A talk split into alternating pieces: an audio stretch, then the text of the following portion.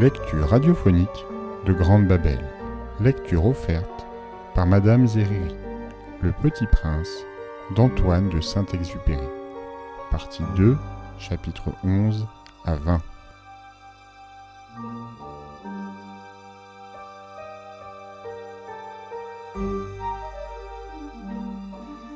Chapitre 11 La seconde planète était habitée par un vaniteux. Ah Voilà la visite d'un admirateur s'écria de loin le vaniteux dès qu'il aperçut le petit prince. Car pour les vaniteux, les autres hommes sont des admirateurs. Bonjour, dit le petit prince. Vous avez un drôle de chapeau. C'est pour saluer, lui répondit le vaniteux. C'est pour saluer quand on m'acclame. Malheureusement, il ne passe jamais personne par ici. Ah oui dit le petit prince qui ne comprit pas. Frappe tes mains l'une contre l'autre, conseilla donc le vaniteux. Le petit prince frappa ses mains l'une contre l'autre.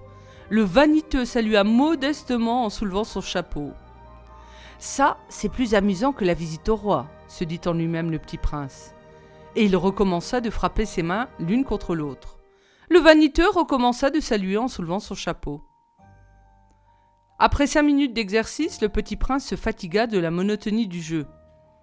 Et pour que le chapeau tombe, demanda-t-il, que faut-il faire? Mais le vaniteux ne l'entendit pas.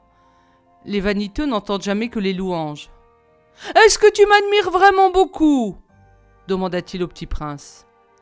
Qu'est-ce que signifie admirer Admirer signifie reconnaître que je suis l'homme le plus beau, le mieux habillé, le plus riche et le plus intelligent de la planète. Mais tu es seul sur ta planète? Fais-moi ce plaisir, admire-moi quand même. Euh, je t'admire, dit le petit prince en haussant un peu les épaules. Mais en quoi cela peut-il bien t'intéresser? Et le petit prince s'en fut. Les grandes personnes sont décidément bien bizarres, se dit-il en lui-même durant son voyage. Chapitre 12 La planète suivante était habitée par un buveur, cette visite fut très courte, mais elle plongea le petit prince dans une grande mélancolie. Que fais-tu là? dit-il au buveur, qu'il trouva installé en silence devant une collection de bouteilles vides et une collection de bouteilles pleines. Je bois, répondit le buveur d'un air lugubre. Pourquoi bois-tu? lui demanda le petit prince. Pour oublier, répondit le buveur. Pour oublier quoi? qui le petit prince qui déjà le plaignait. Pour oublier que j'ai honte, avoua le buveur en baissant la tête. Honte de quoi? S'informa le petit prince qui désirait le secourir. Honte de boire acheva le buveur qui s'enferma définitivement dans le silence. Et le petit prince s'en fut perplexe. Les grandes personnes sont décidément très très bizarres, se disait-il en lui-même durant le voyage. Chapitre 13 La quatrième planète était celle du businessman. Cet homme était si occupé qu'il ne leva même pas la tête à l'arrivée du petit prince. Bonjour, lui dit celui-ci. Votre cigarette est éteinte. Trois et deux font cinq, cinq et sept douze, douze et trois quinze, bonjour. Quinze et sept vingt-deux, vingt-deux vingt-six et six vingt-huit, pas le temps de la rallumer. Vingt-six et cinq trente et un, ouf Ça fait donc cinq cent un million six cent vingt-deux mille sept cent trente et un. 500 millions de quoi? Hein? Tu es toujours là? 501 millions de... Oh, je ne sais plus, j'ai tellement de travail. Je suis sérieux, moi, je ne m'amuse pas des balivernes. 2 et 5, 7. 501 millions de quoi? répéta le petit prince, qui jamais de sa vie n'avait renoncé à une question une fois qu'il l'avait posée. Le businessman leva la tête. Depuis 54 ans que j'habite cette planète-ci, je n'ai été dérangé que trois fois. La première fois, ça a été il y a 22 ans par un hanneton qui était tombé, Dieu sait, Dieu sait d'où. Il répondait à un bruit épouvantable et j'ai fait quatre erreurs dans une addition. La seconde fois, ça a été il y a 11 ans, par une crise de rhumatisme. Je manque d'exercice, je n'ai pas le temps de flâner, je suis sérieux, moi. La troisième fois, la voici. Je disais, je disais donc 501 millions. Millions de quoi? Le businessman comprit qu'il n'était point d'espoir de paix. Millions de ces petites choses que l'on voit quelquefois dans le ciel. Des mouches? Mais non, des petites choses qui brillent. Des abeilles? Mais non, des petites choses dorées qui font rêvasser les fainéants. Mais je suis sérieux, moi, je n'ai pas le temps de rêvasser. Ah, des étoiles. C'est bien ça, des étoiles. Et que fais-tu de 500 millions d'étoiles? 501 622 731. Je suis sérieux, moi, je suis précis. Précis. Et que fais-tu de ces étoiles? Ce que j'en fais? Oui. Rien, je les possède. Tu possèdes les étoiles? Oui. Mais j'ai déjà vu un roi qui. Les rois ne possèdent pas. Ils règnent sur, c'est très différent. Et à quoi cela te sert-il de posséder les étoiles? Ça me sert à être riche. Et à quoi cela te sert-il d'être riche? À acheter d'autres étoiles si quelqu'un en trouve. Celui-là, se dit en lui-même le petit prince, il raisonne un peu comme mon ivrogne. Cependant, il posa encore des questions. Comment peut-on posséder des étoiles? À qui sont-elles? riposta grincheux le businessman. Je ne sais pas, à personne. Alors elles sont à moi, car j'y ai pensé le premier. Ça suffit? Bien sûr. Quand tu trouves un diamant qui n'est à personne, il est à toi. Quand tu trouves une île qui n'est à personne, elle est à toi. Quand tu as une idée le premier, tu l'as fait breveter, elle est à toi. Et moi je possède les étoiles, puisque jamais personne avant moi n'a songé à les posséder. Ça c'est vrai, dit le petit prince. Et qu'en fais-tu? Je les gère. Je les compte et les recompte, dit le businessman. C'est difficile, mais je suis un homme sérieux. Le petit prince n'était pas satisfait encore. Moi, si je possède un foulard, je puis le mettre autour de mon cou et l'emporter. Moi, si je possède une fleur, je peux cueillir ma fleur et l'emporter. Mais tu ne peux pas cueillir les étoiles Non, mais je puis les placer en banque. Mais qu'est-ce que ça veut dire? Ça veut dire que j'écris sur un petit papier le nombre de mes étoiles, et puis j'enferme ma clé, ce papier-là, dans un tiroir. Et c'est tout Ça suffit. C'est amusant, pensa le petit prince. C'est assez poétique, mais ce n'est pas très sérieux. Le petit prince avait sur les choses sérieuses des idées très différentes des idées des grandes personnes. Moi, dit-il encore, je possède une fleur que j'arrose tous les jours. Je possède trois volcans que je ramène toutes les semaines, car je ramène aussi celui qui est éteint, on ne sait jamais. C'est utile à mes volcans, et c'est utile à ma fleur que je les possède. Mais tu n'es pas utile aux, aux étoiles Le businessman ouvrit la bouche, mais ne trouva rien à répondre et le petit prince s'en fut. Les grandes personnes sont décidément tout à fait extraordinaires, se disait-il simplement lui-même durant le voyage. Chapitre 14 La cinquième planète était très curieuse. C'était la plus petite de toutes. Il y avait là juste assez de place pour loger un réverbère et un allumeur de réverbère. Le petit prince ne parvenait pas à s'expliquer à quoi pouvait servir, quelque part dans le ciel, sur une planète sans maison ni population, un réverbère et un allumeur de réverbère. Cependant, il se dit en lui-même Peut-être bien que cet homme est absurde. Cependant, il est moins absurde que le roi, que le vaniteux, que le businessman et que le buveur. Au moins son travail a-t-il un sens? Quand il allume son réverbère, c'est comme s'il faisait naître une étoile de plus ou une fleur. Quand il éteint son réverbère, ça endort la fleur ou l'étoile. C'est une occupation très jolie, c'est véritablement utile puisque c'est joli. Lorsqu'il aborda la planète, il salua respectueusement l'allumeur. Bonjour, pourquoi viens-tu d'éteindre ton réverbère? C'est la consigne, répondit l'allumeur. Bonjour. Qu'est-ce que la consigne?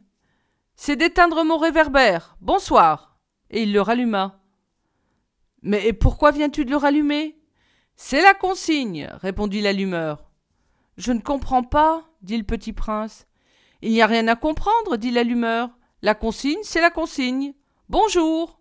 Et il éteignit son réverbère. Puis il s'épongea le front avec un mouchoir à carreaux rouges. Je fais un métier terrible. C'était raisonnable autrefois. J'éteignais le matin et j'allumais le soir.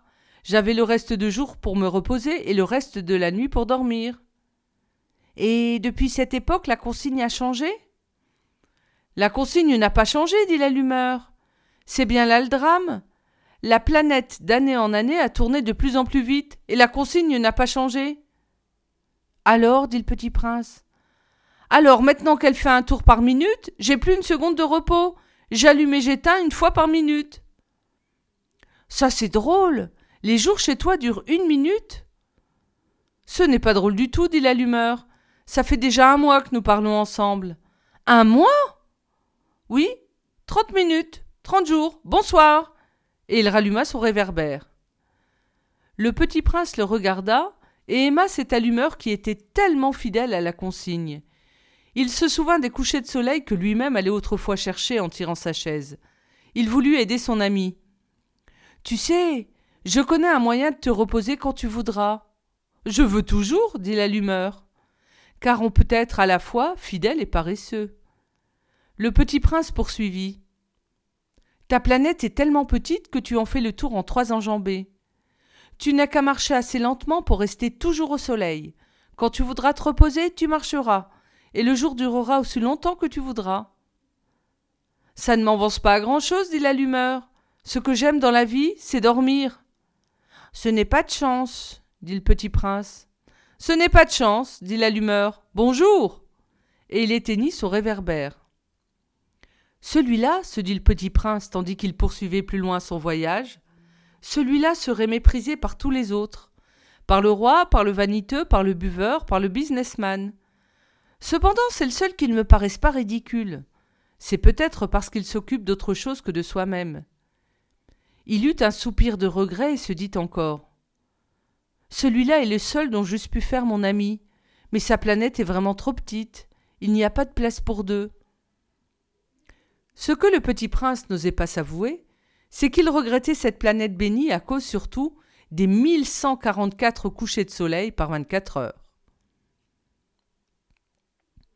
Chapitre 15 La sixième planète était, était une planète dix fois plus vaste.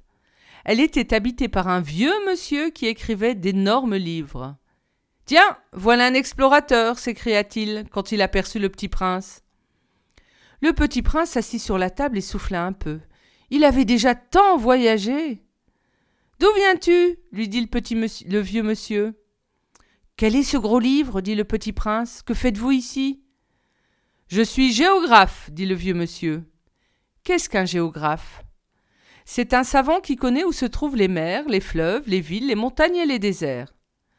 Ça, c'est bien intéressant, dit le petit prince. Ça, c'est enfin un véritable métier et il jeta un coup d'œil autour de lui sur la planète du géographe. Il n'avait jamais vu encore une planète aussi majestueuse. Elle est bien belle, votre planète. Est-ce qu'il y a des océans Je ne puis pas le savoir, dit le géographe. Oh Le petit prince était déçu. Et des montagnes Je ne puis pas le savoir, dit le géographe. Et des villes et des fleuves et des déserts Je ne puis pas le savoir non plus, dit le géographe. Vous êtes géographe C'est exact, dit le géographe, mais je ne suis pas explorateur. Je manque absolument d'explorateurs. Ce n'est pas le géographe qui va faire le compte des villes, des fleuves, des montagnes, des mers, des océans et des déserts. Le géographe est trop important pour flâner, il ne quitte pas son bureau, mais il y reçoit les explorateurs. Il les interroge et il prend en note leurs souvenirs, et si les souvenirs de l'un d'entre eux lui paraissent intéressants, le géographe fait une enquête sur la moralité de l'explorateur. Pourquoi ça? Parce qu'un explorateur qui mentirait entraînerait des catastrophes dans les livres de géographie, et aussi un explorateur qui boirait trop. Pourquoi ça? fit le petit prince. Parce que les ivrognes voient double. Alors le géographe noterait deux montagnes là où il n'y en a qu'une seule. Je connais quelqu'un, dit le petit prince, qui serait mauvais explorateur. C'est possible, donc, quand la moralité d'explorateur paraît bonne, on fait une enquête sur sa découverte. On va voir? Non, c'est trop compliqué. Mais on exige de l'explorateur qu'il fournisse des preuves. S'il s'agit par exemple de la découverte d'une grosse montagne, on exige qu'il en rapporte des grosses pierres. Le géographe soudain s'émut. Mais toi, tu viens de loin. Tu es explorateur. Tu vas me décrire ta planète. Et le géographe ayant ouvert son registre, tailla son crayon. On note d'abord au crayon les récits des explorateurs. On attend pour noter à l'encre que l'explorateur ait fourni des preuves. Alors? interrogea le géographe. Oh, chez moi, dit le petit prince, ce n'est pas très intéressant, c'est tout petit. J'ai trois volcans, deux volcans en activité et un volcan éteint, mais on ne sait jamais. On ne sait jamais, dit le géographe. J'ai aussi une fleur. Nous ne notons pas les fleurs, dit le géographe. Pourquoi ça? C'est le plus joli? Parce que les fleurs sont éphémères. Qu'est-ce que signifie éphémère? Les géographies, dit le géographe, sont les livres les plus précieux de tous les livres. Elles ne se démodent jamais. Il est très rare qu'une montagne change de place. Il est très rare qu'un océan se vide de son eau.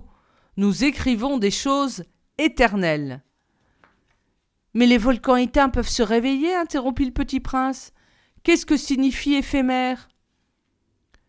Que les volcans soient éteints ou soient éveillés, ça revient en même pour nous autres, dit le géographe. Ce qui compte pour nous, c'est la montagne. Elle ne change pas. Mais qu'est-ce que signifie éphémère? répéta le petit prince qui, de sa vie, n'avait renoncé à une question une fois qu'il l'avait posée.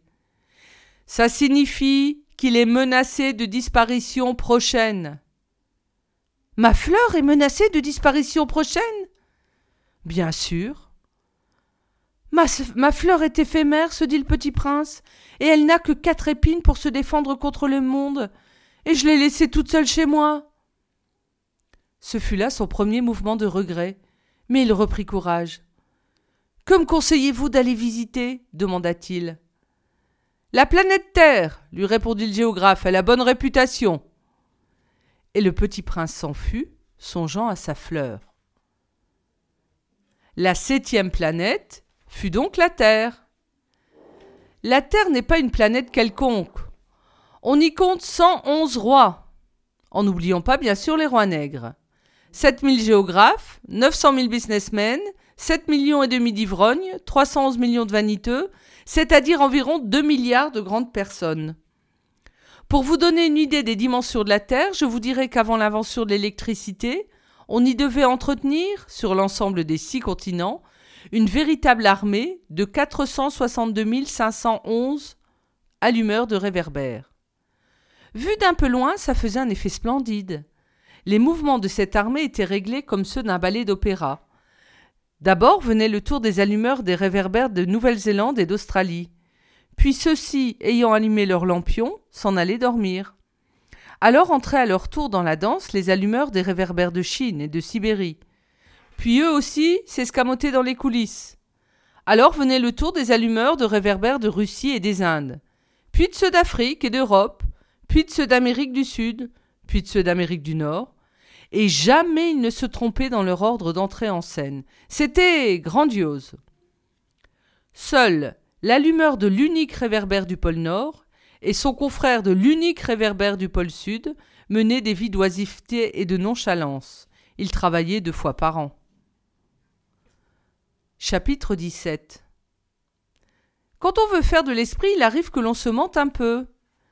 Je n'ai pas été très honnête en vous parlant des allumeurs de réverbères je risque de donner une fausse idée de notre planète à ceux qui ne la connaissent pas. Les hommes occupent très peu de place sur la Terre.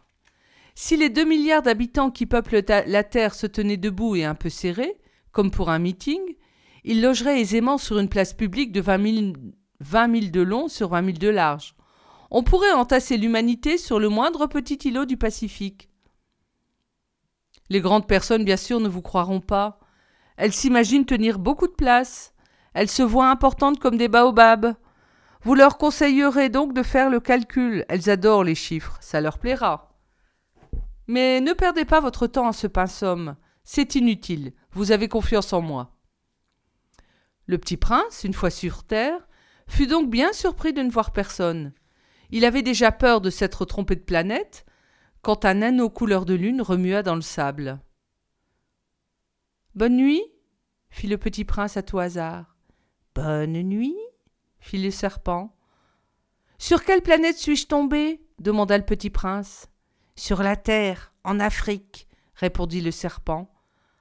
Ah Il n'y a donc personne sur la terre?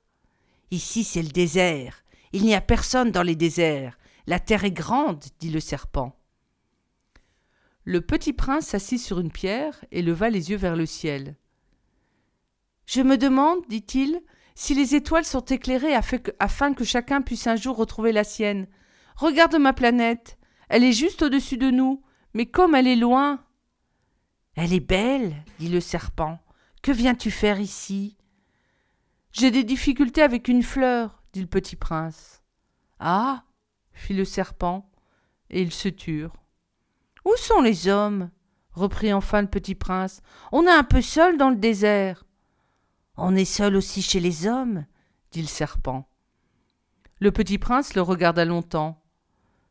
Tu es une drôle de bête, lui dit-il enfin, mince comme un doigt. Mais je suis plus puissant que le doigt d'un roi, dit le serpent. Le petit prince eut un sourire. Tu n'es pas bien puissant, tu n'as même pas de pattes, tu ne peux même pas voyager. Je puis t'emporter plus loin qu'un navire, dit le serpent. Il s'enroula autour de la cheville du petit prince comme un bracelet d'or. Celui que je touche, je le rends à la terre dont il est sorti, dit-il encore. Mais tu es pur, et tu viens d'une étoile. Le petit prince ne répondit rien. Tu me fais pitié. Toi, si faible sur cette terre de granit, je puis t'aider un jour si tu regrettes trop ta planète. Je puis. Oh, j'ai très bien compris, fit le petit prince. Mais pourquoi parles-tu toujours par énigmes? Je les résous toutes, dit le serpent. Et ils se turent. Chapitre 18 Le petit prince traversa le désert et ne rencontra qu'une fleur, une fleur à trois pétales, une fleur de rien du tout. Bonjour, dit le prince. Bonjour, dit la fleur. Où sont les hommes? demanda poliment le petit prince. La fleur un jour avait vu passer une caravane. Les hommes? Il en existe, je crois, six ou sept. Je les ai aperçus il y a des années. Mais on ne sait jamais où les trouver. Le vent les promène. Ils manquent de racines, ça les gêne beaucoup. Adieu, fit le petit prince. Adieu, dit la fleur. Chapitre 19 le petit prince fit l'ascension d'une haute montagne. Les seules montagnes qu'il eût jamais connues étaient les trois volcans qui lui arrivaient aux genoux, et il se servait du volcan éteint comme d'un tabouret. D'une montagne haute comme celle-ci, se dit-il donc, j'apercevrai d'un coup toute la planète et tous les hommes. Mais il n'aperçut rien que des aiguilles de roc bien aiguisées. Bonjour dit-il à tout hasard. Bonjour, bonjour, bonjour répondit l'écho. Qui êtes-vous? dit le petit prince. Qui êtes-vous? Qui êtes-vous? Qui êtes-vous? répondit l'écho. Soyez mes amis, je suis seul.